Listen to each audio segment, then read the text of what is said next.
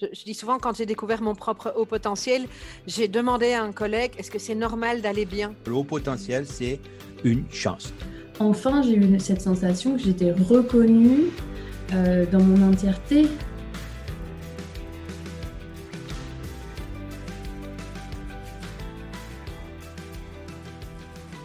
Bienvenue sur Heureux et Surdoué, le podcast qui explore le haut potentiel au-delà des mythes et des préjugés pour vous aider à mieux vivre le vôtre. Je voulais savoir comment c'est d'être HPI ailleurs dans le monde et j'ai eu la chance de recevoir Fabrice Michaud qui s'est prêté au jeu de l'interview. Pendant 1h30, on a pris le temps de voyager à travers l'Europe, l'Afrique, l'Asie, l'Amérique, les Antilles et on a questionné l'influence des codes culturels et des contextes sociopolitiques, les points communs entre les HPI à travers le monde mais on est allé aussi bien au-delà de toutes ces questions. Je vous laisse découvrir l'ensemble ici, dès maintenant, et je vous souhaite une bonne écoute. Bonjour Fabrice, merci beaucoup d'avoir accepté mon invitation et d'être donc aujourd'hui sur euh, le podcast Heureux et Surdoué. Bonjour Sylvie, avec plaisir. Fabrice, donc euh, je, vais dire quelques mots euh, sur toi. Tu es fondateur et directeur de HPI Talent. HPI Talent, pour ceux qui ne connaissent pas, c'est un site, euh, premier site francophone d'information et de formation euh, aussi. Alors, euh, pas que ça, mais moi, c'est les deux choses principales que j'avais que j'avais relevées sur ton site. et puis, tu es spécialisé dans l'accompagnement. Sur les adultes, sur les adultes en particulier, quand j'ai démarré, parce que j'ai rien trouvé sur les adultes. Mais oui. Et donc, tu es justement spécialisé dans l'accompagnement des adultes surdoués dans les organisations. En plus, c'est spécifique du spécifique. Bah, les deux, c'est-à-dire sur les adultes en général, plus les adultes organisations, parce qu'à l'époque, c'était aussi le désert. Est-ce que tu veux dire autre chose, en fait, pour te présenter? Est-ce que c'est trop succinct ou tu as d'autres choses à ajouter? Bah, c'est toujours, c'est toujours compliqué, comme beaucoup d'atypiques, quand on fait plein de choses. Je dois avoir 8-9 métiers connexes. Mmh euh, je suis prof en école, j'ai été en université, en école de, management. Sur le, portail euh, HPI Talent, j'ai créé un réseau d'atypiques, ça va avec le thème euh, d'aujourd'hui. Donc il y a une douzaine d'années, j'ai créé des groupes d'adultes euh, atypiques, bénévoles, que, des gentils, parce que les autres ne m'intéressent pas. Enfin, c'est surtout, je veux pas qu'ils soient dans les groupes, ce qui est aussi mon métier. Donc, il y a une quarantaine de groupes dans le monde en, France, en Europe, en Belgique, en Suisse, au Luxembourg, en Espagne. Là, il y a un nouveau, nouveau groupe qui démarre à Chypre. En Tunisie, où je travaillais, au Togo, euh, j'ai des conférences en ligne, on va en reparler. Euh, mmh j'ai pas pu implanter des groupes, ce que j'ai essayé, c'est d'avoir des correspondants locaux. Il y a Hong Kong ou Singapour où je travaillais. Au Cambodge, j'ai pas pu. Il y en a un au Canada. Il y a un réseau lusophone de quelqu'un qui est spécialisé là-dessus. Tout ça, c'est sur le site, c'est le réseau international et puis réseau Maghreb. et puis dans toutes mes activités, j'ai créé la première organisation de coaching en France en 94. C'est la deuxième fois que je suis médiatisé dans ma vie, ce qui est quand même drôle. Pendant dix ans, je l'ai été sur le, le coaching et puis je fais de la coopération, de la supervision, de l'enseignement. Donc la coopération internationale, c'est pour ça que j'ai fait beaucoup de trucs à l'étranger. Euh, effectivement, je, je forme des, des, professionnels en France à l'étranger, euh, des séminaires spécialisés, je fais de la recherche euh, tout le temps. Vraiment, mon cerveau s'arrête jamais. Mmh. Pas, pas, que d'ailleurs, peut-être pas que des professionnels. Alors, j'ai un dispositif pour les professionnels et des séminaires spécialisés pour tout le monde sur les femmes surdouées depuis longtemps, euh, avant que le sujet émerge, parce que pour moi c'était une évidence sur un truc que j'appelle survivre en milieu hostile et vivre aussi. C'est-à-dire que à la fois, il faut se comprendre, mais on peut se comprendre euh, que si on comprend aussi les autres qui y sont pour rien, globalement. C'est-à-dire qu'on peut tous être malveillants, maltraitants, euh, maladroits, euh, mmh mais même si je distingue les populations, je veux pas les, les opposer. Donc, il y a une nécessité à comprendre comment fonctionnent euh, les peuples autochtones. Ça, c'est pédagogique. Hein. Les peuples autochtones, euh, ils n'y sont pour rien. On fonctionne différemment. Et pour, eux, pour eux, on est, on est nous, des, des étrangers, de toute façon. Donc, travailler sur les populations étrangères, nous, on est des étrangers pour euh, les neurotypiques et, réciproquement. Mmh Alors en fait, la, thématique aujourd'hui de, notre podcast ensemble, c'est le haut potentiel à l'étranger. Et c'est un enregistrement que j'ai eu euh, dans, les, dans les derniers enregistrements que j'ai diffusés euh, avec une jeune euh, québécoise. Je me suis rendu compte qu'en fait, je, je, pensais qu'ils étaient très avancés sur le sujet au Québec et qu'en fait, pas du tout. Et ça m'a énormément surprise. Et là, je me suis dit, mais finalement, ça peut être intéressant de savoir comment c'est traité à l'étranger, comment le sujet est perçu, comment euh, est-ce que c'est facile d'en parler? Est-ce que c'est pas facile? Est-ce que c'est tabou? Est-ce qu'il y a des recherches? Enfin, voilà, il y a plein de questions autour de, ça et de euh, un peu euh, comparer avec nous notre perception en France de, cette thématique-là. Et bah, du coup, je suis bien contente parce que j'espérais un peu que tu répondes à, ma demande, à mon message. Et effectivement, c'est toi qui es venu et ça, et ça me va bien parce que bah, comme tu le citais tout à l'heure dans l'introduction, tu as quand même euh, pas mal euh, voyagé, euh, pas mal baroudé, et puis tu passé du temps aussi dans, tous, ces, dans tous ces pays. Et j'en parle rarement, en fait. Enfin, Tu viens me chercher sur un truc que j'ai jamais fait comme ça. J'en parle ponctuellement, mais je fais tellement de choses que je ne vais pas dire tout, tout, tout, ce que je fais, puis c'est pas forcément opportun dans, dans, mes interventions.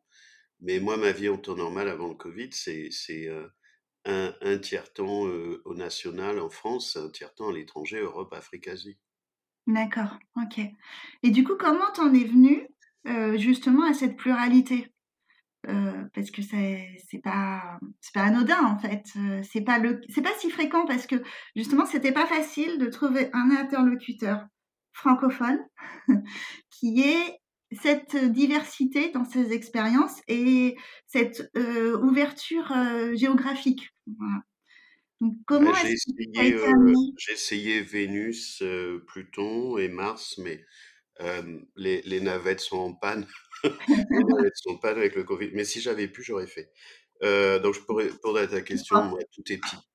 Tout est petit. Il faut que je bouge tout le temps, tout le temps, tout le temps. Euh, puis j'ai eu des opportunités, puis j'ai plein de réseaux, je travaille depuis 35 ans.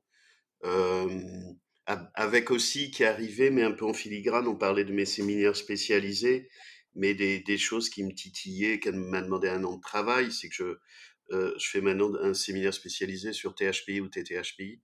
Alors, je suis concerné par le sujet, mais ça me rend pas légitime de d'être concerné et, et de d'avoir des approches aussi à l'international sur cette thématique que j'ai vue traitée nulle part. Posée, oui. Approfondie, non, sauf aux, aux États-Unis. Euh, donc, c'est à la fois de la mobilité physique, cognitive, euh, géographique. Moi, j'ai besoin tout le temps de, de bouger. Euh, j'ai travaillé dix ans pour revenir en Guyane française parce que même si on est censé être en France quand même, mmh on est à l'étranger. Euh, mais on pourrait parler de la Réunion, de Mayotte, où j'ai des amis à Mayotte, j'ai travaillé à la Réunion. Euh, enfin, pour, répondre sur la question du cognitif et sur du contexte ou du, du, de, de, de, la douance, donc j'y suis venu je, un, peu, un, peu, un peu par hasard, sur des opportunités. C'est un peu comme quand je dis que j'ai neuf métiers, mais je ne les, je les ai pas programmés. C'est comme beaucoup d'atypiques, je me retourne. Euh, sont des métiers connexes, c'est-à-dire consultant, formateur, coach, thérapeute. Je suis superviseur depuis 25 ans de professionnels, y compris de psy ou de travailleurs sociaux, de la coopération internationale. J'ai aussi une activité de, de thérapeute, mais j'ai n'ai pas été formé à ça. Quand j'ai démarré le coaching, ça existait pratiquement pas et j'étais co-directeur pédagogique d'une des principales écoles en France, Média de Coaching, qui avait le plus haut niveau d'accréditation en France. Donc quand je me retourne, bah, je vois qu'il y a des gens qui vendent ça comme des formations. Ça, c'est pour les surdoués qui doutent sur le fait qu'ils aient des compétences et des talents, euh, alors qu'ils font des trucs que les, les, pour lesquels les autres font de la formation. Mais un truc que j'ai jamais dit, je crois, en intervention, j'ai travaillé 10 ans en restauration pour payer mes études. J'étais chef de rang à la Closerie des Lilas, à Montparnasse et en Angleterre. Et ben, il y en a, ils passent en école hôtelière pour ça. Moi, non, j'ai appris sur le tas. Mmh. Euh, donc il y a des choses qu'on fait comme ça, c'est pas forcément une, intention. Les pays, moi j'avais, j'ai tout le temps eu besoin de me bouger, de me barrer, parce que quand on est étranger dans un monde, moi je sors de chez moi, je suis à l'étranger, je suis à l'étranger, je suis en alerte. Alors c'est peut-être mes traits autistiques qui en, qui en rajoutent, mais je suis plus tranquille, plus, plus tranquille quand je vais à l'étranger. même au Togo où ils tirent à balles réelles, et j'étais dans un hôtel avec 45 militaires et gardiens, qui est l'hôtel historique de, de Lomé. Mais j'étais plus comment, comment tu l'expliques ça? Enfin, Est-ce que tu as une explication déjà par rapport à ça? Ça, pour les surdoués? Ça, pour cette sensation, toi, de te sentir plus en sécurité au Togo que, que, ici? Alors, non, ça, c'est mes trucs à moi, mais, mais pour les, les, surdoués, tous les surdoués qui vont à l'étranger, ils sont plus tranquilles à l'étranger. C'est-à-dire, quitte à être étranger dans un pays étranger, tu redeviens légitime. Mmh, d'accord. Tu, tu, vois? Ici, on, croit qu'on parle la même langue, mais jamais de la vie. On n'a pas les mêmes implicites, on n'a pas les mêmes codes, on n'a pas les mêmes représentations, on n'a pas les mêmes attendus. Tu es à l'étranger, bah de fait, comme, comme tu es étranger ou expatrié, ce que je dis souvent, les surdoués sont, sont des expatriés dans un monde étranger, tu as le droit de te planter, on s'en fout, tu es étranger. Donc ça donne beaucoup plus de latitude. Moi, ça me détend. À Hong Kong, que j'aime beaucoup, je suis allé souvent, c'est un gros bordel, un centre commercial à chaque station de métro, et, et euh, ça me détend. Bon, et partout où je vais, euh, partout où je vais, j'ai des amis mmh aussi.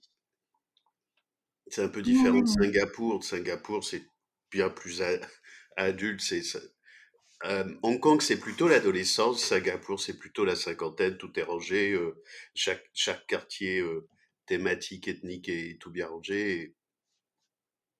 C'est cool, mais sinon, c'est une dictature quand même. Mmh, c'est pas que symbolique, en fait, le fait de se sentir étranger. Ah non, non, mais c'est une réalité. Moi, les, conférences, j'ai commencé à en faire, je sais pas, une douzaine d'années. Je disais aux gamins, mais tirez-vous, vous allez voir, ce sera plus cool. Apprenez, apprenez l'anglais, apprenez une autre langue, euh, et, vous allez voir ce que vous êtes. C'est un peu comme tu, changes de bain, et, ce qui reste de chaque bain, c'est toi. Tu changes de pays, ce que tu ramènes dans les, dans les cartons, c'est toi. D'accord. C'est pas le contexte. Ok. Et quand on s'était, quand on avait échangé une première fois au téléphone tous les deux avant de, avant de se décider pour l'enregistrement, tu m'avais dit que la France était précurseur en fait sur le sujet. Alors, non, je pense que c'est juste le mot précurseur, hein, je bouge au mot près. mais je pense que la France est, est, moteur sur la mmh. partie d'Europe francophone. Euh, moi, je travaille dans le désert depuis, je sais pas, 10 ans, 15 ans sur, sur adultes, mais comme j'ai d'autres métiers, bah, je, gérais mes différents métiers où pendant des années, euh, bah, je perdais de l'argent sur tous mes investissements, beaucoup, sur ce que je faisais, mais je savais que on avait, on a plus de 40 ans ou 50 ans de retard avec les États-Unis, et les gens que j'ai aux États-Unis me disent c'est fini. C'est fini, c'est-à-dire qu'avec toute la crise et la récession, il n'y a plus d'argent pour les professionnels et gifted. Dans les écoles, partout, tu avais des gens qui travaillaient exclusivement gifted, des travailleurs sociaux, des, enseignants, tout ça, il n'y a plus les fonds publics. Donc il y, a, un vrai arrêt aux États-Unis sur l'accompagnement des, gifted. Euh, donc la France, euh, oui, moi je, travaillais maintenant, je travaille beaucoup en distanciel, mais euh, Belgique, Suisse, Luxembourg chaque année. Mmh et, et, on voit bien que sur la partie francophone, il y a une porosité des frontières, mais une porosité communautaire et, et, professionnelle. et que ça a explosé en France, alors avec certains qui critiquent l'effet Barnum, évidemment qu'il y a un effet Barnum, il y avait évidemment qu'il y a un Barnum du Barnum, c'est-à-dire qu'il y a des gens qui dénoncent le Barnum tout en contribuant au Barnum quand même. Mmh euh, tu vois, en plus des, journaux et de tous les médias euh, qui vont mettre de l'huile sur le feu, bah, il y a des gens qui mettent de l'huile sur le feu, y compris parce qu'ils sont maladroits euh, ou qui savent pas faire autre chose pour exister. Bon, ça, je vais pas me faire que des amis, mais, mais c'est pas grave. Donc, effectivement, il y a un effet Barnum. Évidemment, il y a des conneries. Effectivement, il y a des parents qui récupèrent ça, et puis il y en a qui récupèrent ça en critiquant les parents qui récupèrent ça, mais, mais ce n'est pas la majorité. Moi, ce que je vois de bénéfice quand j'ai commencé, euh, ça c'est Sandrine euh, euh, euh Pérodin, elle, est, elle, est, elle écrit sur les, les filles surdouées, et si elles étaient surdouées, j'ai perdu son prénom, c'est Pérodin, elle est à Berne, en, en Suisse. Qui, qui expliquait, il y a dix ans, enfin, moi quand j'ai démarré, tu avais trois garçons testés pour une fille. Là, on est plutôt à deux garçons testés pour une fille. On va se rapprocher de la parité. Donc, évidemment qu'il y a des bénéfices. Évidemment que le bénéfice, c'est pour les femmes, parce que si on enlève les femmes, c'est plus un sujet. Il y a que les femmes qui s'occupent de ce truc-là. Il y a un biais d'échantillonnage. Les, hommes sont plus planqués ou ils se débrouillent comme, comme ils peuvent. Euh, donc, pour moi, il y a plus de bénéfices que, que d'inconvénients. Et mmh puis, il y a un raccrochage. Ça s'est développé, ça s'arrêtera pas en France. Et puis, ça va extrêmement vite. Les surdoués, c'est quand même pas des trottinettes, donc ça file. avec une, une, porosité pour l'expérience que j'en ai de l'Europe francophone, Belgique, Suisse, Luxembourg. J'ai moins de contacts en Italie, même si j'ai travaillé avec des entreprises italiennes. Et sur le, et sur le, Canada, alors le, le Canada, j'ai un groupe au Canada hein, qui doit avoir 5-6 ans, euh, qui est animé par Valérie Garel et puis une de ses petits camarades, dont j'ai oublié le nom là, si elle veut m'en excuser. Et, euh, et, au Canada, et j'avais des échanges avec euh, Marianne Bélanger. Marianne Bélanger, elle a créé le CIDDT. C'est un super site, C-I-D-D-T. Euh, et c'est une des cofondatrices de, de, l'association Douance Québec, je crois. Euh, qui m'expliquait que elle, elle a fait un gros travail là-dessus, que mais que c'était aussi assez limité. Enfin, c'est une petite province. Euh, il faut savoir que les psys au Canada, quand ils vont sur des conférences et des séminaires, ils ne vont pas forcément a priori parce que ça les intéresse, mais ils y vont parce qu'ils vont prendre des points d'accréditation pour maintenir les autorisations de leur diplôme. D'accord, ils ont un fonctionnement comme ça. Ah ben ouais. Euh, donc forcément, les séminaires sont complets. Enfin, il y a du monde. Et puis au Canada, tu as gagné, donc ce qu'on peut trouver aussi dans, dans ce, ce livre sur les hauts potentiels. Je rajouterai trois petits points sur doué ou pas. De Nicolas Gauvry, plus une autre personne, plus d'autres contributeurs. Donc, il parle à la fois de, de, au, au, Québec, de Grégoire, je crois que c'est à Louvain, en Belgique, donc, tu as une formation, j'ai des amis qui sont allés à, l'UCAM, à l'Université de Québec à Montréal, tu as une formation gagnée là-bas, où tu manges gagné. C'est tout, gagné. Bah, C'est-à-dire que tu prends gagné, la, la douance égale gagné. Je caricature, mais tu ne sors pas du modèle de, de, la personne locale. Pas beaucoup. Mmh. Donc en fait, ta ville fait le tour de beaucoup de choses et ce que me disent les amis là-bas, c'est que c'est assez pauvre. Enfin assez pauvre. Ils ont quand même les contributions, en étant bilingue, du travail qui a été fait, aux États-Unis et ça dépend un peu des des personnes, mais c'est vite circonscrit et puis il y a quand même une culture qu'on va avoir au Canada ou ou dans ou dans d'autres pays sur, pas de vagues. Donc si tu es un peu différent, tu t'es. OK. Ça ressemble un petit peu à la nôtre quelque part, non? Du coup. Ben, la, la, nôtre, elle s'est beaucoup, euh, beaucoup euh, faite maltraiter sur le sujet, sur la question de la, normalité ou de la normalisation, mais c'est une agression psychique des populations, en fait. Donc parler de la douance, c'est bien de pas, c'est la, douance est symptôme d'un système euh, psychopolitique et culturel. Tu vois, au, Sénégal, j'ai travaillé quatre ans et demi au Sénégal, à Dakar je me suis promené dans le pays. Euh, donc, faut remettre ça dans des contextes culturels. J'ai détecté des, des atypiques. J'ai pas fait de conférence. Je devais, je devais y retourner. Euh, je travaillais pour euh, Ben Dakar, le patron. Alors, le patron, il conseille le président, il conseille les ministres, il a tous les portables. C'est un atypique, il est DG, l'école, elle est à lui, perso. D'accord. C'est plus au niveau d'accréditation en Afrique de l'Ouest. Donc, ce sont des choses que j'ai abordées au sein de, de, de, de l'école là-bas. Mais il faut respecter les codes culturels. J'ai accompagné un des, premiers, un des plus gros groupes au CODIR. Enfin, j'ai travaillé hein, pour une institution au Sénégal. Euh, et c'est des ingés, des polytechniciens, euh, mais tu vois rien. Tu vois rien parce que la culture est comme ça. Ils peuvent avoir bac plus 10, il n'y a rien qui ressort. Parce que tu te montres pas, c'est pas ostentatoire. Tout le monde contrôle tout le monde. Donc on peut avoir ça comme dans certaines dictatures ou en Chine, mais il y a un phénomène culturel. Au, Sénégal, la culture sont les confréries, qui, issues de, l'islam.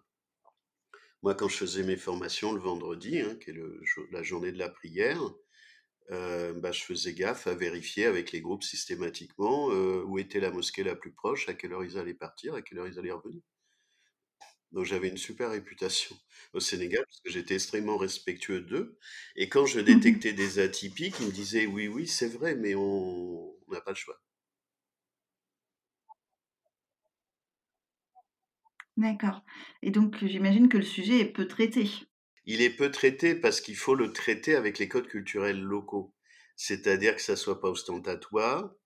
De fait, selon qui porte le sujet, ça sera acceptable ou pas comme j'ai au Togo. Au Togo, j'ai une conférence en ligne mmh avec le patron des patrons. l'association, la JET, l'association des grandes entreprises du, Togo, c'est un ancien DG de banque à, Lomé. Et, et je le fais parce que je leur ai dit, je vous fais une conférence gratuite, mais vous gérez tout le reste. et en fait, il a tout géré, il a tout payé, le cocktail, l'hôtel. Alors, le, le réalisateur, parce que la vidéo qui est un peu, qui est un peu exotique, c'est un réalisateur professionnel local. Et D'accord. Elle, elle, est sur ton site d'ailleurs, non, cette vidéo, il me semble? Et, euh, et j'ai eu plusieurs personnes, donc des dirigeants, des DRH, et on voit bien dans la conférence les personnes qui viennent me chercher en disant vas-y reconnais-moi, euh, je suis pas ignorant. Enfin, c'est, on a des jeux de communication. Ce que j'ai appris au Sénégal aussi, c'est que première fois que j'y suis allé, je me suis fait toper par les Sénégalais qui rentrent dans la structure psychique. Mais ça, c'est hors de question que je me fasse savoir. Alors, je parle de communication, c'est qu'on, parler de la douance, on ne peut pas déconnecter, décorréler la douance de l'environnement sociopolitique, des modes communicationnels. Eh ben, c'est exactement voilà, la question que, j'avais en tête. Euh, je, je me demandais justement quelle était l'influence du coup de, de, la culture et de l'environnement. Ouais. Quelle est son influence en fonction de là où on, vit et là où on grandit? Ça dépend des gens. Je me souviens d'une jeune fille magnifique à, euh, à Tunis où j'ai travaillé aussi pour, euh, pour l'Union européenne. Euh, une jeune fille a été dans un pressing, était dans le pressing à côté de la maison des experts où je travaillais. Et sa mère, sa mère dans le pressing, parce que j'y allais souvent, me parle de sa fille. Je lui dis, votre fille, j'aurais bien la voir. Et euh, la fille, elle apprend tout. Elle a été, elle a été recrutée au Qatar, une banque du Qatar qui voulait, qui l'a payée pour. Mais la fille a 23, 24 ans. Hein. Et elle leur a dit non. Hein. Filer des frics, elle leur a dit non, non, je fais ma formation à tel endroit avant. 23 ans. Et je dis, mais comment, comment tu fais? Tu, Pourquoi tu restes pas en Tunisie? Elle me dit, non, ça c'est pas possible, c'est pas, ça va pas avec mon cerveau, ça va pas avec mes valeurs, elle me dit, il faut que je m'en aille. J'ai vu ça avec des filles à, Dakar aussi, qui me racontaient des choses. Alors après, c'est des choses, moi, je, beaucoup de gens me, me déposent beaucoup d'intimité. Ça fait 35 ans que je fais de l'accompagnement, donc euh, les filles, c'était des viols, des agressions, des machins ce qui est malheureusement euh, une catastrophe, trop fréquent, une catastrophe. Et les filles à Dakar me disaient, il faut que je me tire, je vais aux États-Unis. Elles voulaient passer des diplômes pour se tirer dans des universités étrangères. Pour celles qui avaient des sous, hein, l'école, elle est très chère hein, à, Dakar. Mmh. Mais donc après, ça dépend à la fois de la culture et du statut social de, la, de la, personne. Mais beaucoup veulent se barrer. Euh, il y en a, j'ai travaillé avec des énarques à, à Tunis parce qu'il y a un ENA à Tunis. Et, selon comment ils sont, ils sont embarqués dans des pays comme ça, tout le monde connaît tout le monde à un certain niveau. Moi, je suis monté au niveau des ministres, des cabinets ministériels, des DIRCAB, à un moment donné où les gouvernements sautaient tous les six mois. C'est-à-dire que le temps que je vois un ministre, quand je revenais, c'était un autre. Mmh mais ils se connaissent tous, et mes petits camarades là-bas, je leur disais, mais pourquoi tu développes? Je voulais monter. Alors, il y a la conférence à Tunis, avec un, un énarque, président d'une des plus grosses structures de formation de 3000 personnes, qui était ministrable. Euh, mais ils, se, ils, sont, ils sont tellement à risque, c'est-à-dire qu'en six mois, ils peuvent dégager. Lui, il n'est plus là. Celui qui, qui a organisé la conférence à Tunis, qui est en ligne. Là, il n'est plus à Tunis. Il s'est pris un poste de coopération internationale. Et donc, tu, disais que ça, va dépendre de deux choses. Ça va dépendre de la... Des, des cols culturels, de la, de la ressource, de l'environnement. Par exemple, à Singapour. Singapour, le plus haut niveau PISA d'études pour les étudiants dans le monde. Singapour, les gamins se suicident quand ils se loupent des, ils se des, des résultats. Ils se loupent des examens à Singapour. Et quand j'y suis allé, euh, euh, bah, j'ai passé une journée, j'ai été invité par la présidente de Mensa à Singapour. Je dois avoir une photo sur mon site quelque part. J'ai passé une journée avec Mensa Singapour euh, le jour de la fête nationale au mois d'août. Et à Singapour, le gouvernement essaie de travailler pour, pour que les, les, gamins ne se mettent pas la pression par rapport à eux, par rapport aux parents, et limiter le taux de suicide. Mais ça, ça va prendre une génération. Mais ce qu'on voit à Singapour, au Vietnam, au Vietnam, il y a des classes de surdoués au collège qui s'arrêtent au lycée. Mais en fait, ce sont des classes, à chaque fois l'implicite, c'est l'avion de chasse. C'est le haut potentiel, surdoué ou pas. L'implicite, c'est le haut potentiel, surdoué ou pas. Tu vas à Pékin, à Shanghai, où je suis allé également. Pékin, à Shanghai, tu as un logo de Mensa, les gens t'arrêtent pour discuter. C'est sportif de haut niveau. D'accord. Donc, selon les pays, moi j'ai fait une intervention euh, à, Phnom Penh, au Cambodge. On a fait tout un tour avec un ami à Hong Kong euh, sur la douance. Euh, à Bali aussi, j'adore Bali. Et il y a la Green School à Bali. C'est une école magnifique dans, dans les bois. Et au, au, Cambodge, on était près du fleuve dans, dans un coworking magnifique. Et en fait, c'était assez, assez cool. donc, il y a à la fois l'environnement, je recolle les morceaux, il y a à la fois l'environnement, le contexte sociopolitique, ce que ça permet, bon, faut pas ignorer au Cambodge de millions de morts avec les Khmers, c'est-à-dire qu'on arrive comme touriste, ça on ne le voit pas, mais moi j'étais avec des gens qui travaillent là-bas, ça c'est une réalité, donc eux le savent. donc dans mes conférences, j'avais au Togo, c'était que des. Je, me, il y avait pratiquement pas de blancs, que des Togolais. À, à Tunis, c'était, il y avait des conseillers, de ministres, des chercheurs, des universitaires, des gens de la formation, des pédagogues. En plus, en plein, en plein ramadan. Enfin, en plus, en plein ramadan, c'est que c'était pas évident pour eux, donc on l'a fait le matin, et, moi j'ai fait le ramadan avec eux parce que, euh, parce que je, me, je, je fais toujours de l'immersion et ils ont pris la peine de, de, de faire ça. C'est pareil, je leur dis, je vous fais une conférence, vous débrouillez pour l'organisation. Et ça s'est fait en huit jours.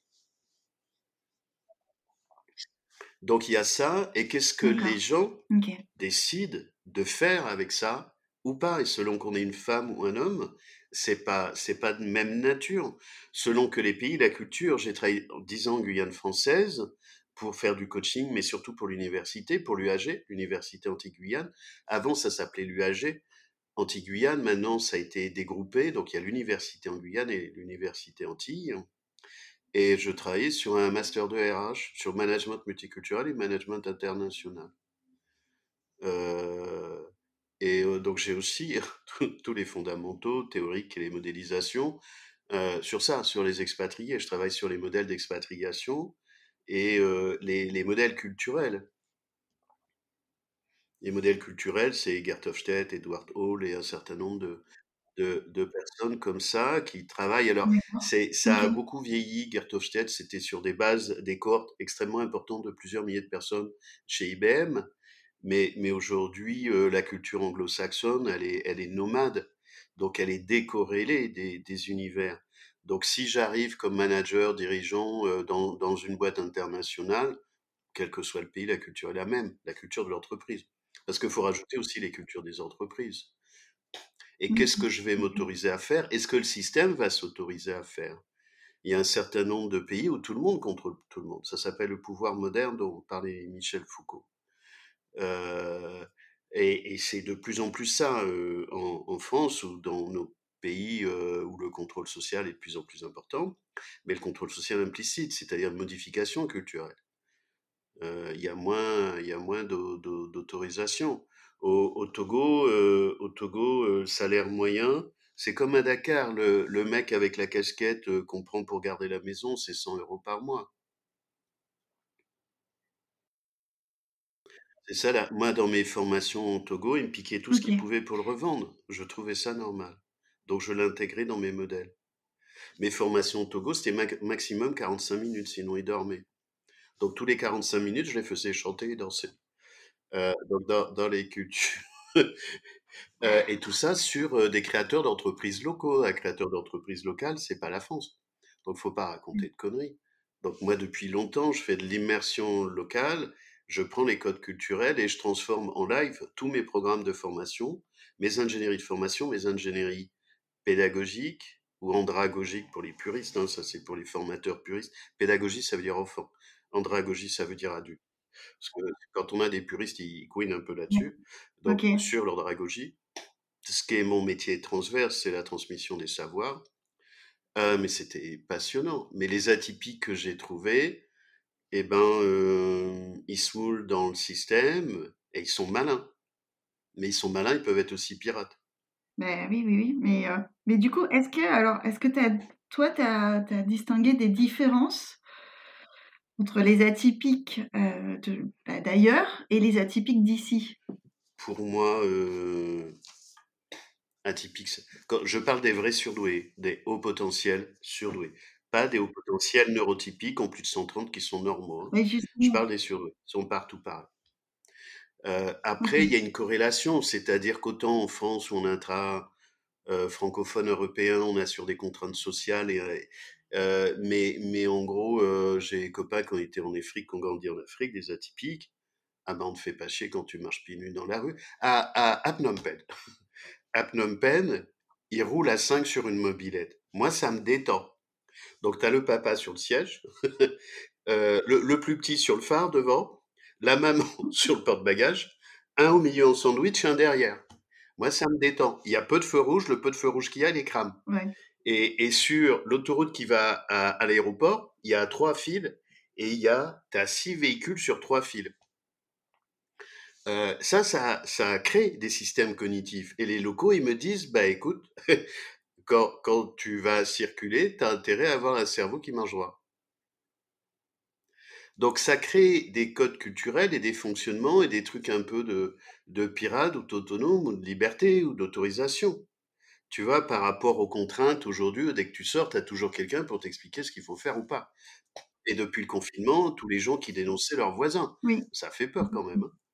Ça mmh. fait peur de ce que ça dit des réalités des gens sous stress. Il y a à la fois les cultures de fond et il y a les contextes dans lesquels on se trouve à un moment donné. On a bien vu euh, comment des gens se sont révélés en bien et en moins bien euh, depuis ces dernières années avec le confinement. On a vu des horreurs. Mais finalement, si je te, si je te suis et que je te comprends bien, effectivement, le contexte, euh, l'accès à la culture, enfin, le, sexe de la personne, tout ça, ça va influencer le euh, statut social des parents. faire de cette de, le statut social des parents, voilà, pour l'accès notamment à la culture, enfin, l'ouverture, etc.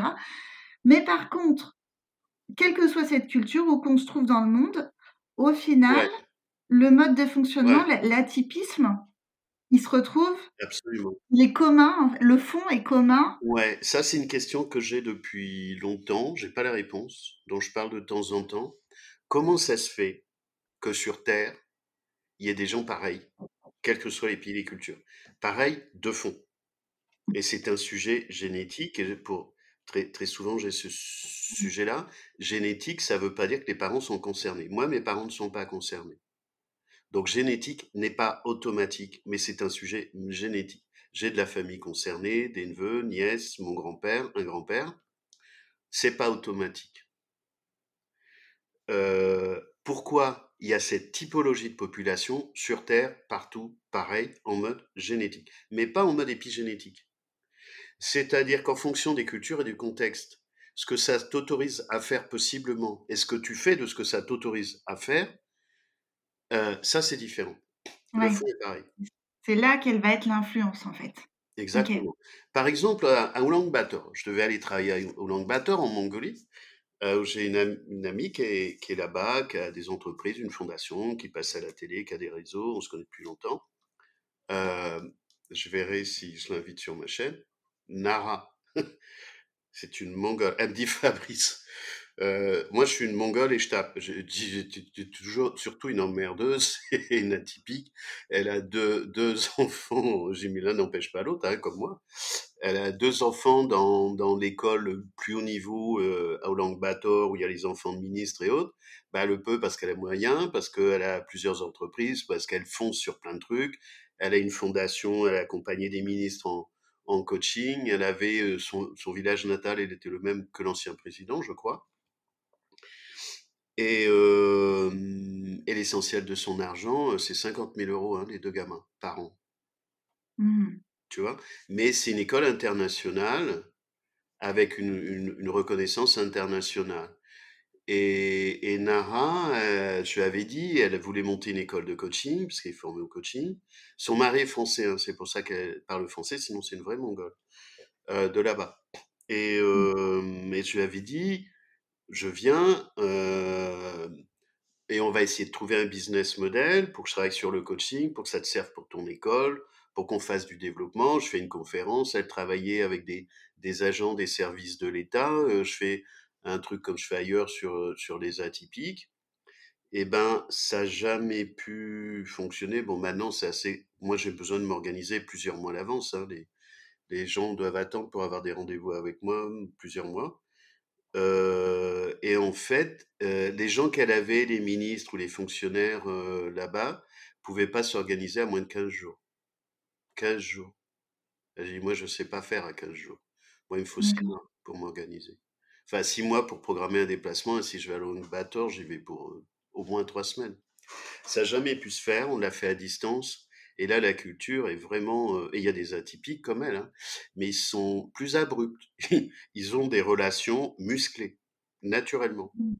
Mmh Ça m'étonne pas parce que pour quelque chose qui n'a rien à voir avec ce sujet, mais euh, euh, moi j'aime beaucoup Sarah Marquis, peut-être que certains connaissent. C'est une exploratrice suisse euh, qui, euh, qui, qui, voilà, qui a parcouru, euh, qui parcourt le monde et en particulier, enfin l'Australie à pied à plusieurs reprises.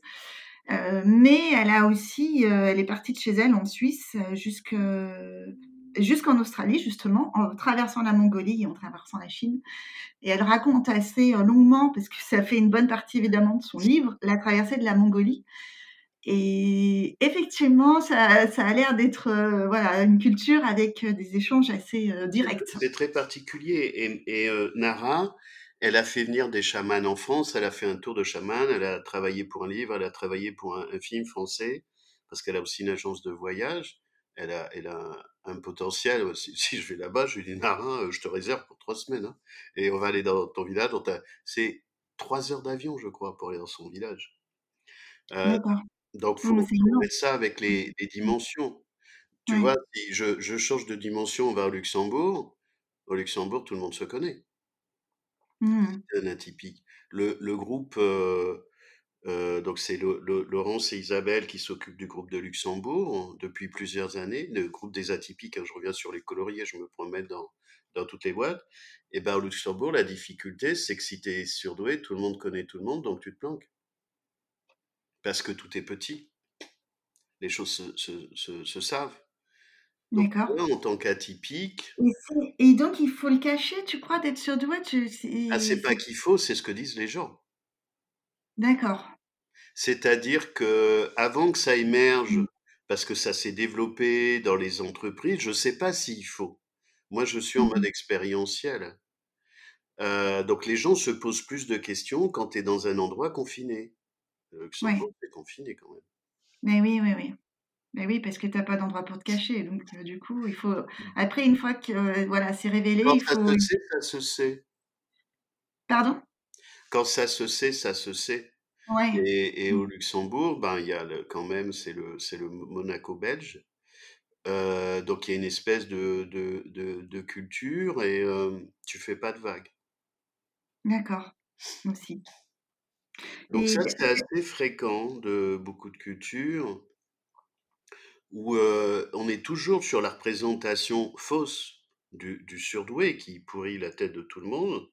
C'est le surdoué, c'est celui qui saute des classes, qui est bon en maths, c'est le blond de Gad Elmaleh dont je parle souvent. Oui.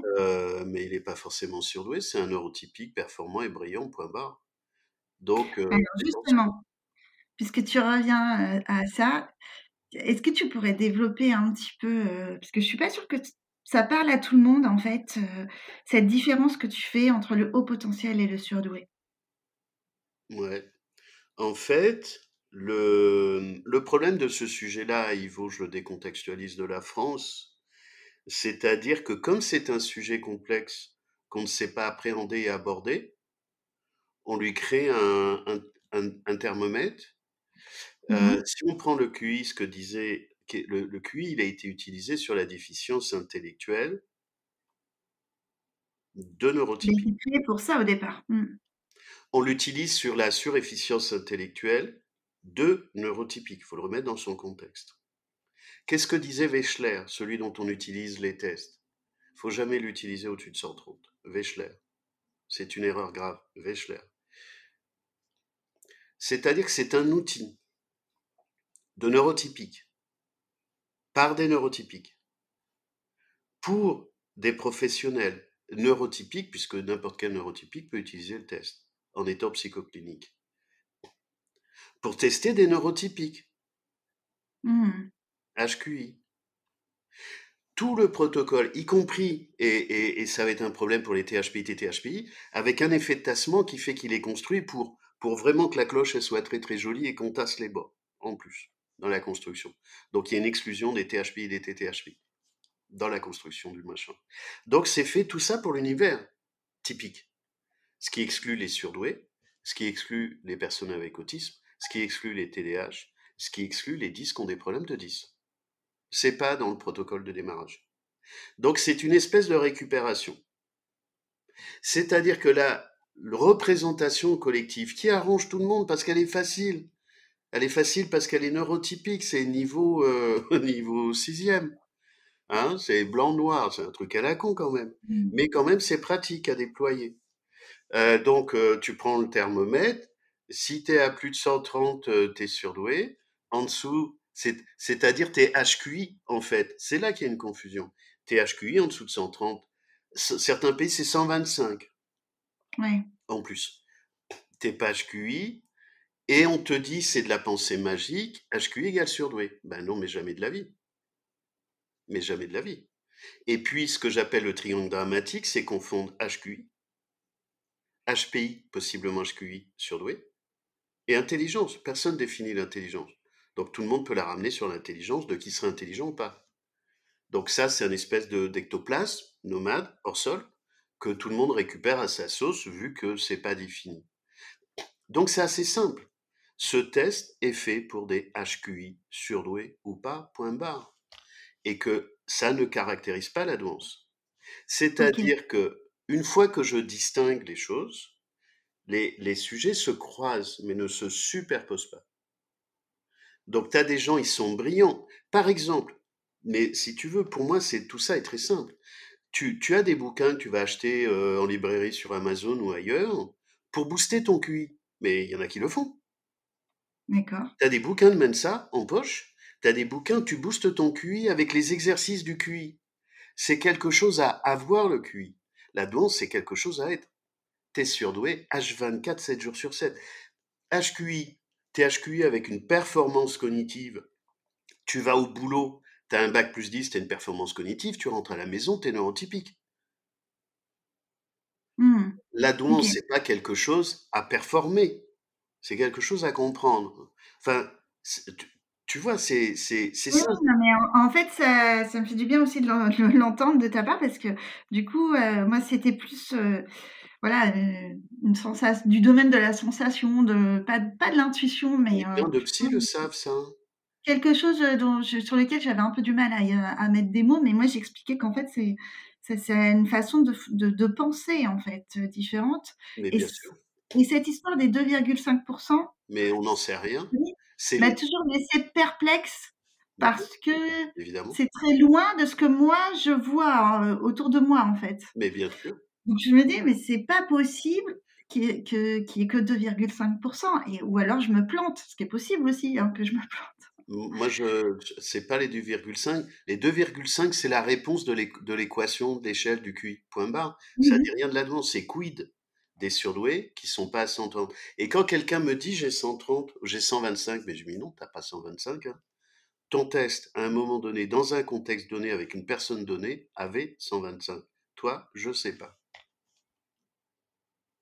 C'est peut-être à valider. Et puis, il y a des professionnels qui travaillent bien et qui se développent et qui se forment. Il faut bien savoir qu'un psy, il n'est pas formé sur la douance. Il n'y a pas d'enseignant, il n'y a pas de prof. Il n'est pas formé. Il est formé en psychométrie pour faire passer des tests neurotypiques par des neurotypiques pour des neurotypiques sur mmh. des sujets neurotypiques, point barre.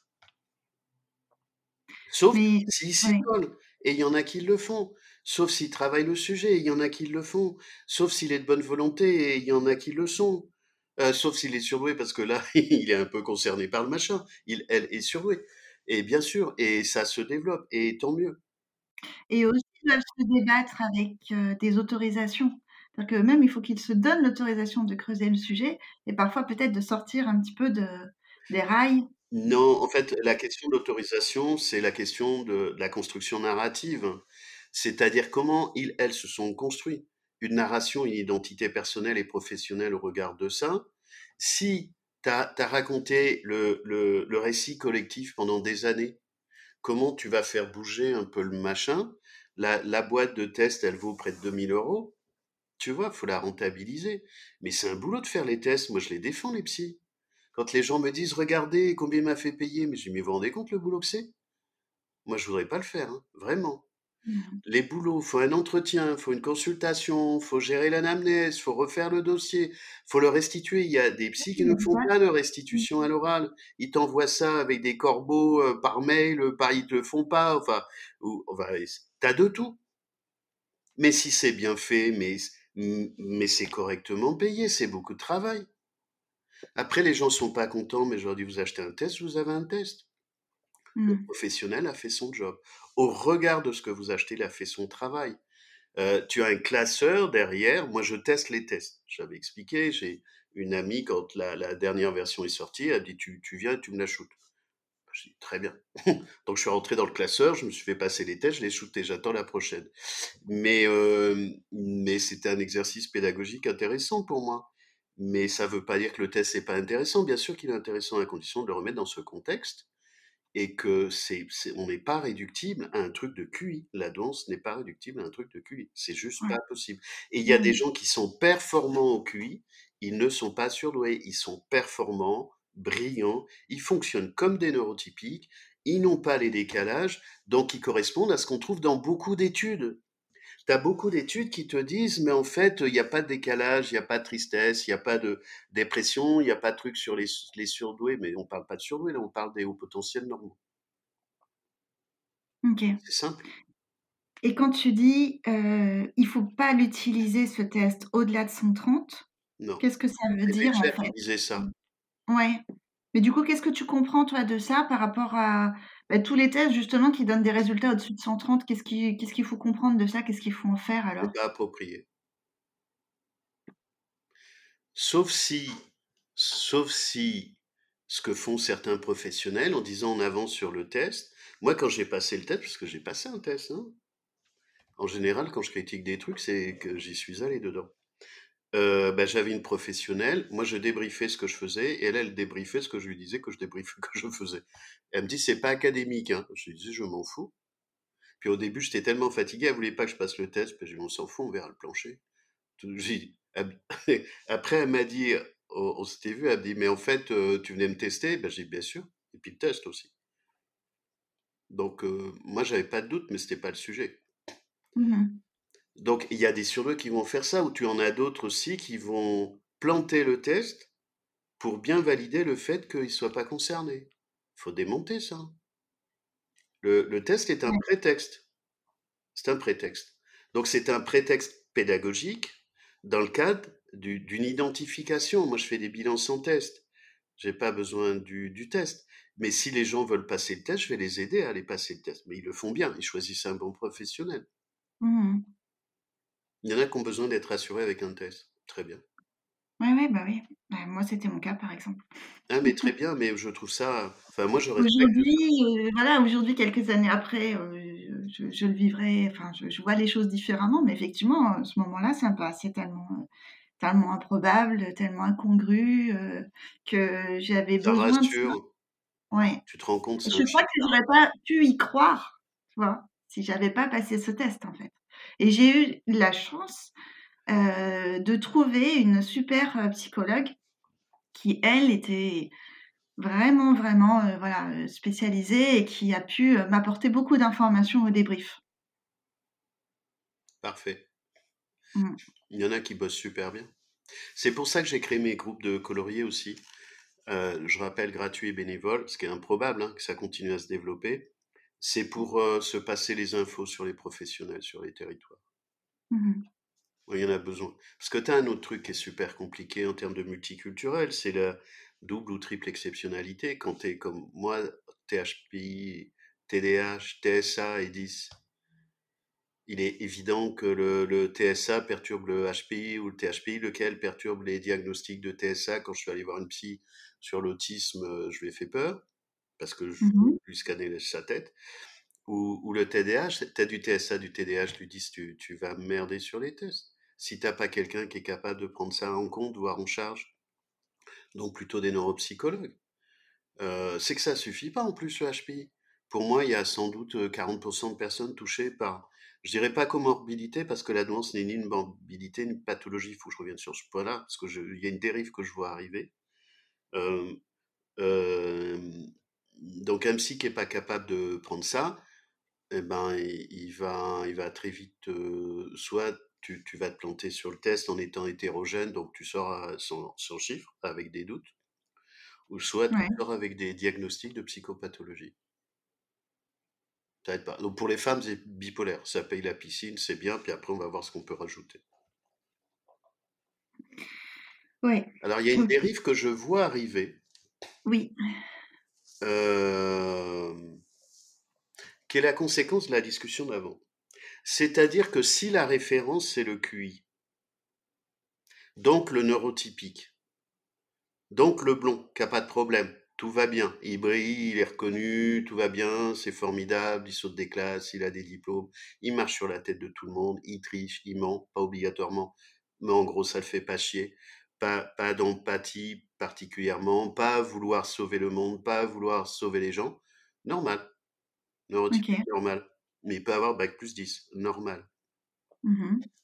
Donc je vois arriver un certain nombre de tendances de différentes personnes, je reste générique, c'est que dès que tu as des choses particulières qui correspondent au décalage de surdoué, eh ben on t'envoie directement dans la boîte pathologie. Et ça, je le vois arriver de manière un peu maladroite ou fallacieuse, tu vois?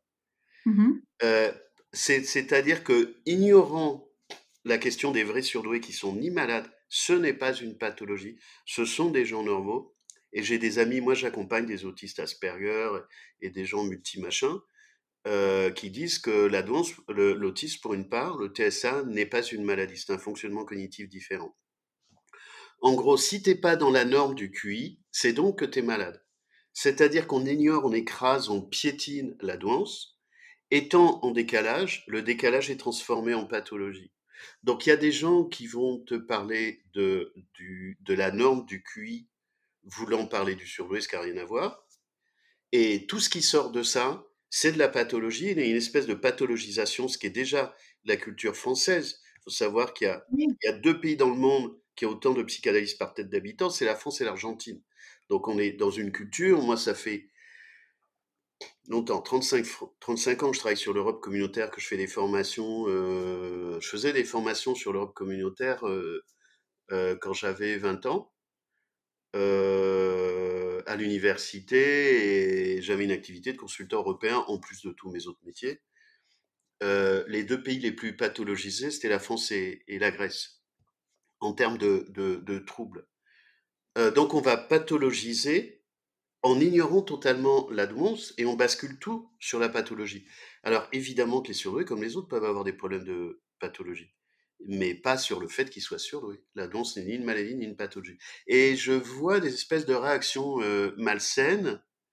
Euh, j'espère qu'elles sont pas forcément malveillantes, mais à minima maladroites, à pathologiser tout, tout, ce qui n'est pas orthogonal.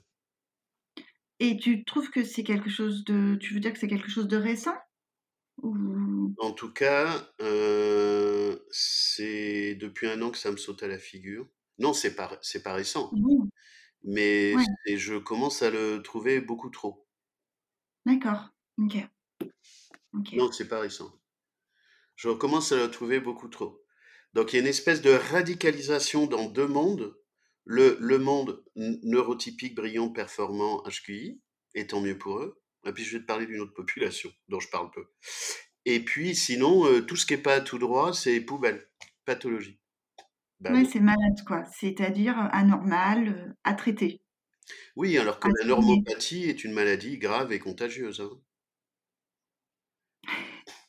Bah, ce que ce que disait euh, on, est entouré de malades alors dans ce cas-là. On est entouré de malades dans ce cas-là. Bah, évidemment, mais évidemment, notre société est malade de la norme. Tu le disais Dabrowski. C'est pas, pas faux, c'est ce que je me dis souvent aussi, oui. Mmh. Ben évidemment.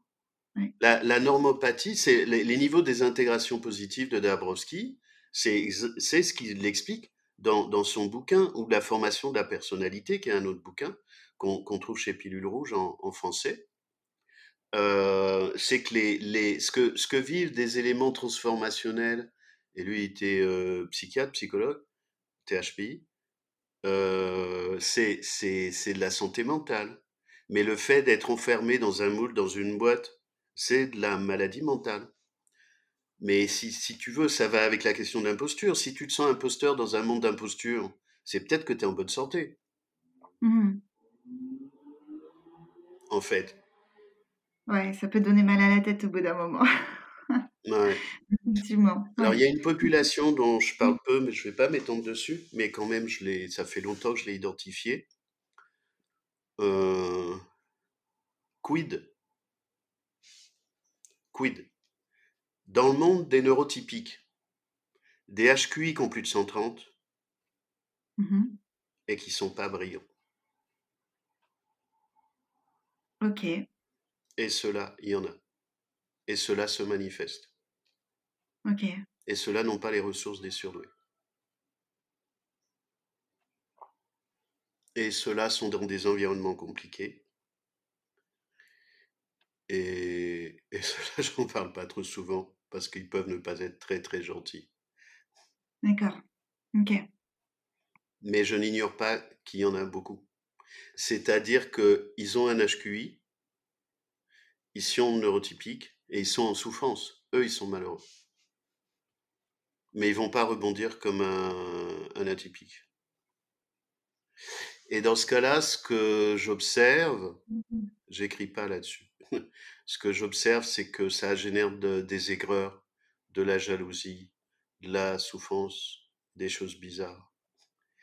Et que je pense qu'un certain nombre sont jaloux de ce qu'on dit des surdoués. Ça me fait penser à certaines personnes. Ça dit des trucs. oui, ça me dit des trucs, ouais, effectivement. Euh, donc ça, c'est personne ne parle de cette population-là, mais il faut déjà avoir cartographié ce que je viens de te dire avant. Mmh. Personne ne parle de ces gens-là, ils sont en souffrance. Ils sont en souffrance, mais ils sont pas forcément très gentils ni très tendres, parce qu'ils sont en grande, grande souffrance. Et en gros, le, le QI rajoute à la souffrance ils peuvent avoir un QI au-dessus de 130. Donc, ils se raccrochent au QI. Mais tu n'as pas beaucoup de marge de manœuvre pour discuter. Pas beaucoup. Mmh.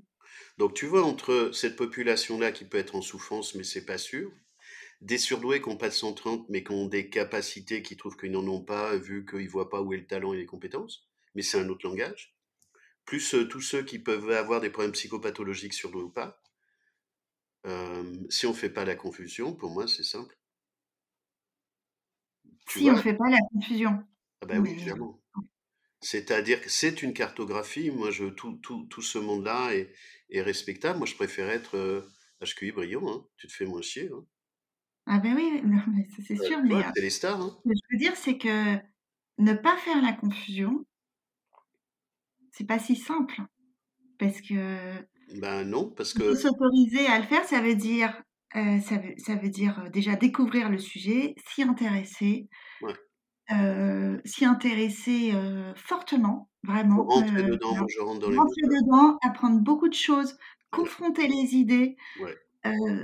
s'autoriser aussi peut-être des fois à faire confiance à ce que, sa propre compréhension, son expérience, des fois au-delà de euh, de certaines injonctions, de, de- voilà, donc quand on nous dit bah, c'est ceci ou c'est cela, euh, en fonction de, de la personne de, de qui ça vient, c'est pas forcément évident. Enfin, je, je vois bien ce que tu veux dire de. euh, si, si tu ne fais pas la confusion, c'est simple. Sauf que pour arriver au stade où tu ne fais pas la confusion, mais c'est un parcours d'obstacles en fait avant, pour arriver à, à ne pas la faire. Ouais, c'est pour ça que je le dis comme ça. Moi, c'est mon job, sinon je sers à rien. Euh, je fais de l'ingénierie pédagogique depuis 35 ans et j'aime bien les choses claires et carrées dans tous mes domaines disciplinaires euh, que j'ai pu avoir à faire. Et quand j'ai attaqué la danse sur les adultes, il y a 15 ans, je me dis, mais il y a que dalle. C'est quand même un gros Mhm. bazar. C'est surtout sur les enfants. Il y a beaucoup de confusion. Donc j'ai attaqué la montagne du coaching il y a, il y a 30 ans. Je vais attaquer la montagne de la danse. Et comme je suis tout seul, ça m'arrange. Enfin, ça m'arrange parce que d'abord, je m'en fous d'être tout seul, j'ai l'habitude. Euh, parce que j'ai eu beaucoup de trahison aussi, j'ai l'habitude, c'est inhérent au, au modèle. Puis ça a de la gueule d'a- d'attaquer des montagnes qui sont hautes. Et toi, ça te stimule? Ça t'intéresse? Bah, ça m'intéresse aussi parce que je suis concerné tout en mettant à distance. euh, j'aime pas, euh, Mm. j'aime pas euh, quand je parle d'un sujet parler de moi. Que je parle un peu de moi de temps en temps, mais je considère, ne me considère pas être une référence. Je suis un cas parmi d'autres. Donc tout Mm. mon travail pédagogique, il, il ne sort pas de moi en essayant de faire un prolongement de moi. Euh, ce que j'ai trouvé sur les femmes surdouées, ça ne me concernait pas. Ce que je vois sur certains surdoués, ça ne me concerne pas. Donc je fais des échantillonnages, j'ai mes algorithmes personnels, je reteste tout et je fais en sorte de me sortir de, de tous les échantillonnages. Et après, en fonction de ce que je trouve des échantillonnages, je vois si ça me concerne ou pas. THP, j'ai mis un an. THP, THP, j'ai mis un an pour travailler dessus. Mais certainement pas travailler à partir de moi, jamais de la vie. Ouais. Ok. C'est plutôt l'inverse en fait. C'est plutôt C'est exactement l'inverse. le chemin inverse, ouais. Tu vois, par exemple, j'ai fait un, dans les trucs, je, je sais plus si j'en ai parlé, parce que mon cerveau me lâche pas jour et nuit, hein, il m'envoie des trucs, des slides, des informations, il me fait faire des conférences. Un, un truc que j'ai découvert et que je l'ai revalidé chez moi, c'est l'optimisation. En partie THPI, TTHPI, mais on le voit sur HPI.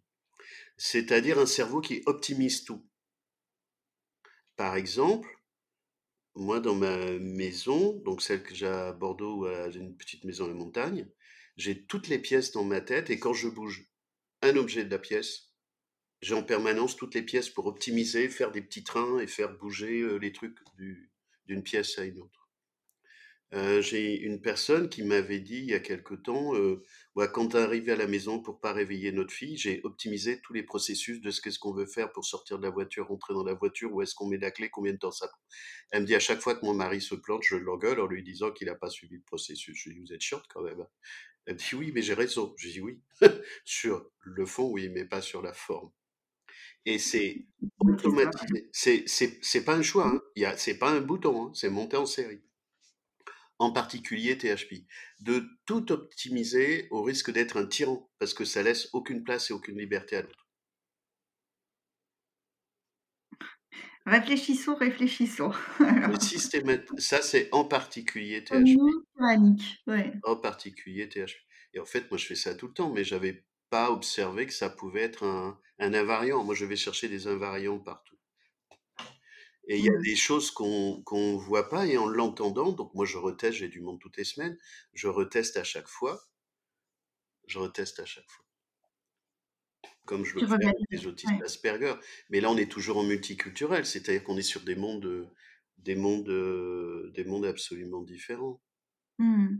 Donc les pays, euh, les pays, c'est les autres aussi. L'autre est une culture. On est des expatriés un peu, un peu partout.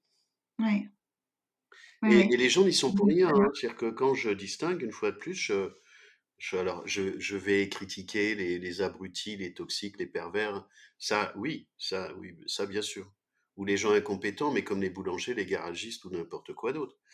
Euh, sinon, j'essaie d'être respectueux des métiers et de ceux qui essaient de bien faire. Moi aussi, je peux me planter.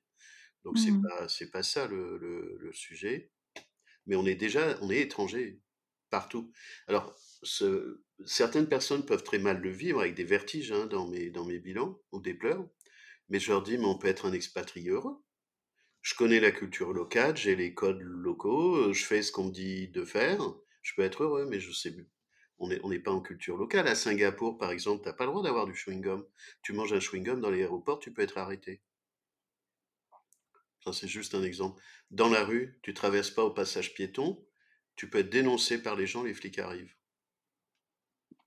Tu as intérêt à connaître les codes couleurs locaux. Mmh. En même temps, tu te fais pas trop emmerder. Bon, ils commencent à avoir des, des, des- des migrants qui leur foutent la merde, mais à, à Singapour, un sous-ministre, il a été topé en excès de vitesse avec alcoolémie supérieure en tôle. En tôle. D'accord. Ça vaut le coup. Ça vaut le coup de connaître les codes. À Phnom Penh, on s'en fout. Mmh. Enfin, sauf si tu déranges par ailleurs. Donc, tu vois, en termes d'autorisation, de la- de l'attitude, je rigole, j'ai un copain qui est toujours euh, à Phnom Penh, un atypique. Il me dit, tu vois, ma bagnole, je dis, pourquoi tu une grosse bagnole avec un pare-buff Il me dit, avec le pare-buff, on me fait pas chier. Il me dit, comme ça, je passe dans les premiers sur les autos. Bon, c'est c'est un Le mec, message implicite est passé, quoi. C'est un mec atypique. Donc, tu, tu vois la, la, la culture, la culture de fait, elle te donne des autorisations ou pas, que tu prends ou pas. mhm. Ouais, ouais, tout à fait. À, à Mayotte, je devais aller à Mayotte, où j'ai des amis là-bas. À Mayotte, tu te fais arrêter avec le couteau sous la gorge en ce moment. Euh, C'est-à-dire que Mayotte était dans, dans les Comores. Mayotte a décidé de, de rentrer sur la France. Avec Anjouan qui est à côté, à la clinique, c'est comme à Saint-Laurent-du-Maroni où j'étais allé sur le, haut de la Guyane. Bah, t'as 90%, euh, à Mayotte c'est Anjouan et, à Saint-Laurent euh, c'est le Suriname. Donc euh, si t'es surdoué à Saint-Laurent, euh, ça craint. Hein Ou à Saint-Georges de l'Oyapock, qui est le sud, qui est la frontière avec le Brésil, où je suis allé plusieurs fois. Bah là aussi, j'avais un copain, il s'occupait de la douane. Et quand j'y allais, je l'appelais, je lui disais, il y a combien de morts sur la route? Avant qu'il y a- il y a- Maintenant, il y a un pont qui va sur le Brésil, avant, il n'y avait pas le pont. Et ben, il me disait, s'il y avait eu des morts, il me dit, tu viens, tu te gares chez moi, sinon tu retrouves pas tes roues. Ça, c'est le contexte. Ok. On est en France. Ouais, bien sûr. Donc, sur la question de la douane, sur les autorisations, tu es dans ces endroits-là, ben, tout le monde s'en fout, tu te démerdes. Mais oui, parce que tu as un niveau de survie, en fait, euh, tellement euh, important que ça devient accessoire, peut-être? Ben, c'est accessoire, tu te débrouilles. Alors là-bas, euh, si la drogue est pas chère, le crack à Saint-Laurent, il était à 2 euros à l'époque. Le tiponche aussi à 2 euros, et vraiment, c'est trop bon, le, le rhum guyanais. Euh, mais t'as pas forcément de soutien, t'as pas forcément d'aide, tout le monde connaît tout le monde parce que tout le monde est famille comme aux Antilles. Et puis ils tirent à balles réelles, beaucoup de gens sont armés hein, en Mhm. Guyane.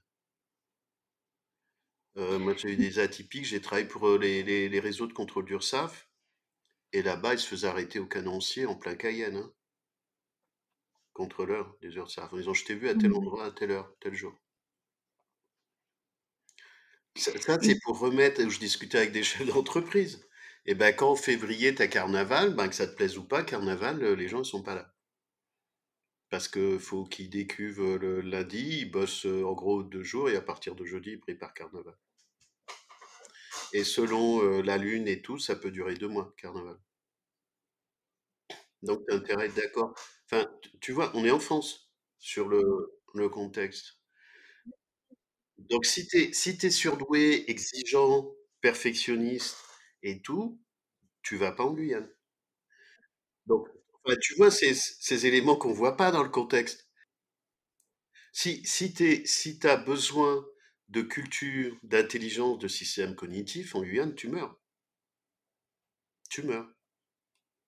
Alors tu vas en Carbet dans la forêt, c'est sympa.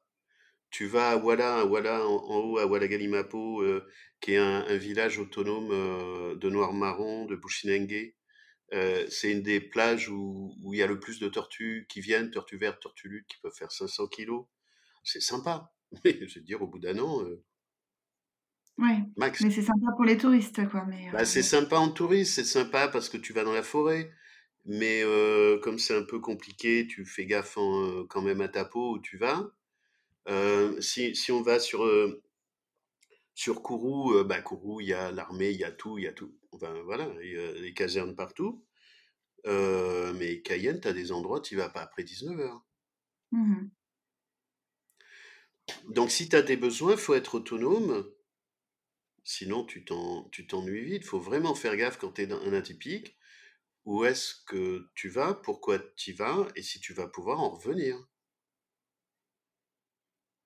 Et là, là, Mayotte, moi j'avais vu, euh, j'ai travaillé beaucoup, enfin j'ai mon métier, c'est aussi d'accompagner des comités de direction, enfin un de mes autres métiers, des transformations. J'ai beaucoup travaillé pour Pôle Emploi, j'étais superviseur des coachs national à l'NPE, au démarrage de Pôle Emploi, et, j'avais euh, au démarrage de, je crois qu'il y en avait un qui était HPI, les deux, le premier directeur de l'agence, une fois que Mayotte a été départementalisé, le mec il me dit j'ai ouvert les portes, j'avais 500 personnes avec les gamètes des enfants devant l'agence. Ouais, c'est vraiment euh, et c'est ouais, très différent de ce que nous on peut vivre euh, en métropole. Et on est en France, tu vois. Donc euh, faut pas ignorer que quand on va, y compris dom tom, faut faut tout réinterroger, tout réinterroger. Mmh. Et ça peut être plus ostentatoire, c'est violent, Mayotte en, ce moment. Euh, mais si on va à, Dakar, par exemple, à Dakar, ils te regardent, ils te testent. moi, j'avais bac plus 10 dans les CODIR, enfin, à l'école, on travaille soit avec les étudiants, soit avec des, entreprises, des groupes. Ah, tu, les vois en, en boubou, en tenue sénégalaise, t'as rien d'ostentatoire, c'est la culture. Ils peuvent avoir bac plus 10, être formés euh, nager, avoir eu Polytechnique, être parti aux États-Unis, tu vois rien. Enfin, tu vois rien, mais il te regarde, hein, te scanne. Et, et, pour reboucler avec ce, petit tour du monde, là, euh, je me demandais, euh, c'est où l'endroit dans le monde où finalement les, le sujet du haut potentiel ou du surdoué a été le plus avancé? Ah, C'est les États-Unis. Ok. Ah, évidemment. Il y a des études qui ont plus de 50 ans. Moi, c'est le seul endroit où j'ai trouvé des corrélations entre mes observations expérientielles. Euh, c'est les États-Unis, bien sûr. Alors, ça n'exclut pas, je suis totalement subjectif dans tous mes propos, et c'est limité à mes seules expériences. C'est pas. Mmh. Euh, donc, j'exclus pas que d'autres personnes aient travaillé sur le sujet et j'ai pas eu accès ou mais tout ce que j'ai pu trouver avec des cohortes, avec un vrai travail scientifique, c'est les États-Unis. Est-ce que toi, il y a un, site ou une référence que tu conseillerais? Euh, Je les ai pas en tête sur. Euh, je les ai pas en tête là. Le, site de Marianne Bélanger est vraiment intéressant. Le site de. Je vais en oublier, donc je suis désolé. Comment? En plus, il est francophone. Il est francophone, oui, C-I-D-T. Ouais, je mettrai le, lien, euh, j'irai le chercher, je mettrai le lien dans le descriptif de l'épisode. Le, le site de, talents différents de Cécile. Euh, après, il faut aller faire des recherches sur, euh, sur Gifted. Il y a. Oh, j'ai plus en tête les noms. J'ai tellement de trucs en tête que. Non, mais c'était pas une question piège. Hein. Non, non, mais je le prends pas, je le prends pas comme tel. Je, mon, mon, j'ai plus assez de place pour mettre des barrettes mémoire et faut aller chercher sur les gifted. Il y a vraiment de, je sais qu'il y a le site d'une école qui est très bien fait. Il y a beaucoup de sites de, de, de, de recherche. Je sais pas, je sais pas répondre. Ok, d'accord. Pas grave, Fabrice. Est-ce qu'il y a quelque chose que tu voudrais ajouter pour conclure?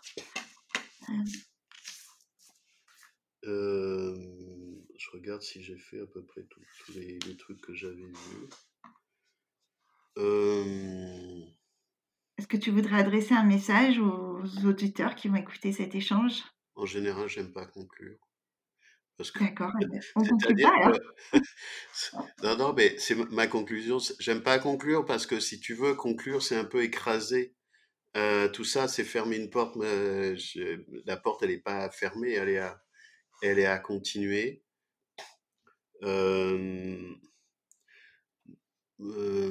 Peut-être, je sais pas quand. Alors, c'est peut-être une question. C'est quelle est l'alternative au test de QI qui soit acceptable par la communauté, des gens concernés, des professionnels, j'ai pas trouvé. J'aurais aimé travailler sur un test, mais je travaille sur tellement de choses que faudrait déjà que je sois content de moi-même, ce qui n'est pas gagné. Enfin, qu'il soit suffisamment utilisable. Je verrai si, si, si la vie me le permet. Euh, mais il faut, faut arrêter de maltraiter les gens quand même. ça, ça pas mal. Y, y, compris les atypiques qui se maltraitent eux-mêmes. Hein. Tout à fait. Mmh. Donc très souvent, on a un projet de livre avec euh, Elodie Crépel. On va voir est... On va passer en commission éditoriale. Euh, ça serait dans l'idée lâche les chiens, tout va bien. C'est que les atypiques, en fait, euh, il n'y a pas de place à trouver, il y a une place à prendre et tout, tout est libre. C'est l'intérêt d'aller à l'étranger. C'est de voir quels sont tous nos champs de liberté et de perspective, si on peut.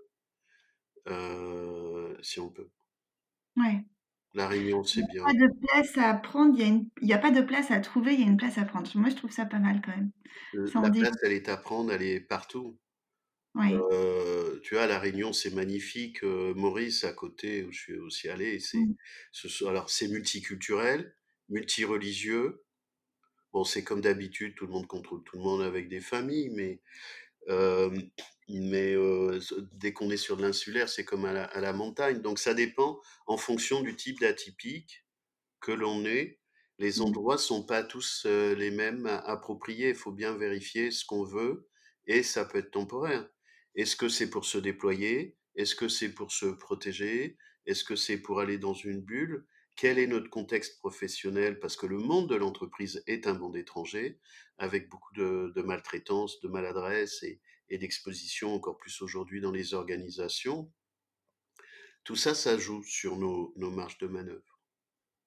Mais les surdoués sont surdoués partout. Pareil. la structure de base, c'est pareil. Le fonctionnement, les aspirations, c'est pareil. Mais selon notre typologie de surdoué, j'allais dire euh, sur le HPI, sur le THPI ou TTHPI, ça va pas, ça va, ça va être différent. Euh, peut-être après TTHPI, ça dépend si on arrive à trouver un boulot, à avoir un environnement qui expose pas, plus on monte THPI, TTHPI, plus il y a des traits autistiques. Donc les besoins sont pas les mêmes et les environnements, les écosystèmes dont on a besoin sont pas tout à fait les mêmes. S'il y a des traits autistiques, c'est pas la même chose pour les femmes que pour les hommes. Du TSA vaut mieux le savoir, du TDAH vaut mieux le savoir. J'ai un groupe à La Réunion aussi qui en finit pas, enfin, qui, qui, qui fonctionne, mais qui n'est pas encore apparu sur le site. Mmh. Est-ce que tu crois pas, ça me fait penser à une autre question du coup, ce que tu viens de dire, mais quand tu dis THPI, TTHPI, est-ce que tu crois pas aussi qu'il y a une question de, de lexique qui peut empêcher euh, certaines personnes de se, bah, justement, de mieux se comprendre, de s'identifier, euh, d'avancer sur cette découverte-là, euh, parce que on parle de haut potentiel, alors très haut potentiel, voire encore plus. Du coup, ça, écrase quand même un petit peu aussi la personne qui ne sait pas du tout qu'elle est concernée. Et ça peut être rédhibitoire. Je comprends pas ta question. C'est pédagogique, hein. sinon je la comprends. Mais c'est juste si tu peux préciser ta demande. Ce que je veux dire, c'est que, et ce que j'ai observé, c'est que le fait, le, le, lexique qu'on utilise pour parler de la, des surdoués, de la douance, enfin, on parle de haut potentiel, déjà, rien que ça, ça pèse lourd en fait. Ça pèse lourd de l'idée qu'on se fait du surdoué qui n'en est pas un. Exactement. Bien sûr. Alors, je te réponds.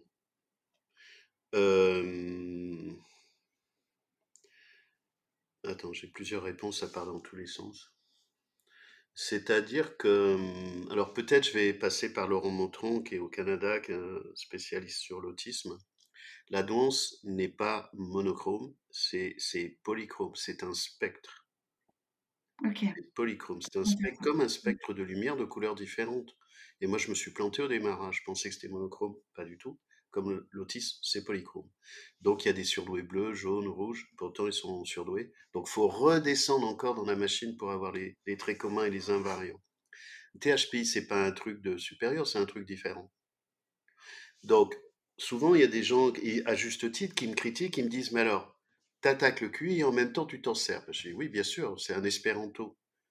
Donc, j'attaque le QI dans l'instrumentalisation qui en est faite, de manière extrêmement pauvre et réduite, très souvent. Mais pour autant, je l'utilise pour dire que THPI, c'est au-dessus de 145, 1 pour 1000 d'homologues. De THQ, TT, 160. Moi, j'ai des gens encore au-dessus de 160 avec des tests ou sans test. 1 pour 30 000 d'homologues. Et en même temps, tout ça est instable et faux. Mais ça donne une espèce de représentation et d'échelle avec une fausse idée que ça serait du supérieur. Non, c'est du décalage. C'est-à-dire que je prends une autre image. Neurotypique, c'est la voie lactée. Et plus tu montes sur la douance, plus tu es paumé dans le cosmos, avec des singularités encore supérieures, THPI, THPI. C'est pas une supériorité, c'est on, sort de l'espace-temps. Il y a plus de décalage THPI, THPI et HPI que HPI neurotypique. HPI est encore trop proche de neurotypique, comme je dis des fois, pour euh, couiner un peu trop. C'est-à-dire pas trouver les marges de manœuvre pour se. Et encore les, les, les, pieds. Le, le, HPI, il est encore entre, entre neurotypique et, et THPI, et il a plus de difficultés à se sortir de ça que THPI. Parce que THPI, il est né comme ça. Il est né décalé. Et il le sait. Une partie de lui le sait, plus que HPI. Et je ne veux pas faire de compétition entre THPI et HPI, c'est-à-dire que ça risquerait que des gens soient froissés parce qu'ils vivraient ce que je dis du THPI par rapport au HPI, comme d'autres pourraient être froissés de ce qu'on dit du HPI par rapport au neurotypique. Mais il y a les mêmes choses qui existent. Hein. Mmh et il y a des THPI qui disent Je suis pas surdoué. Ben, évidemment, tu n'es pas surdoué. C'est-à-dire, je suis pas HPI. Évidemment, tu n'es pas HPI. Es THPI. Et parce qu'ils ne se reconnaissent pas dans le HPI, ils pensent qu'ils ne sont pas surdoués. Ça, c'est le niveau du décalage. Alors, je vois une autre dérive aussi. Ah ouais, il y a quand même pas mal de dérives qui arrivent, qui sont nouvelles. C'est que des, des gens qui confondent le THPI avec du New Age. Ça sera jamais mon ah propos. Mmh. D'accord. Mmh. Ça, je ne ben pas le voir venir. Mais en fait, ça vient. Ouais. On n'a pas fini de chercher à clarifier tout ça. Hein. Mais je crois qu'effectivement. ça, ça, peut être la, ça, peut être la conclusion. On n'a pas fini et l'aventure continue. Mais non, non, on n'a pas fini. Ouais, j'y vois des gens qui font des confusions. C'est-à-dire que quand ils sont pas à l'aise dans HPI, ils considèrent qu'ils sont THPI. Et c'est pas forcément le cas. Non, parce que la justification, elle est très. Je fais New Age parce que j'aime pas ce monde-là, que je connais très bien par ailleurs, mais avec des propos et une sémantique New Age. Alors moi jamais. Hein. Moi, quand j'ai commencé dans le coaching, il y a 35 ans, j'avais un contrôle des renseignements généraux à chaque fois que je rentrais dans une entreprise. C'était normal. Hein parce qu'il y avait des problèmes avec les sectes ou autres. Donc, soit les, les, RH ou les DRH me le disaient, soit je leur disais, mais surtout continuez. Hein. Moi, ça m'arrange. Faites un contrôle DRG. C'est comme ça que j'ai commencé à travailler. Hein. Donc, je continue à travailler comme ça, c'est-à-dire que moi, il me faut des trucs carrés. Mais ça dirait plus de 10 ans. Hein. Ils, ils, avaient le droit. Aujourd'hui, ils n'ont plus le droit. Je pense qu'ils le font. Moi, ça me va bien. Ok Fabrice, je te remercie beaucoup pour cet échange bien complet. On a bien voyagé. Hein. Effectivement. Il va falloir que tu planches maintenant. ouais, il va falloir que je planche. J'espère que vous avez apprécié cet épisode et qu'il vous aidera à accepter votre propre singularité. Si tel est le cas, je vous invite à commenter ou à noter le podcast dans votre application préférée pour l'aider à se diffuser largement. Vous pouvez me contacter sur LinkedIn, ou sur Facebook ou encore via l'adresse mail. Vous trouverez toutes les coordonnées dans le descriptif de l'épisode. Je vous donne rendez-vous pour un prochain épisode très bientôt. D'ici là, prenez bien soin de vous. Bye bye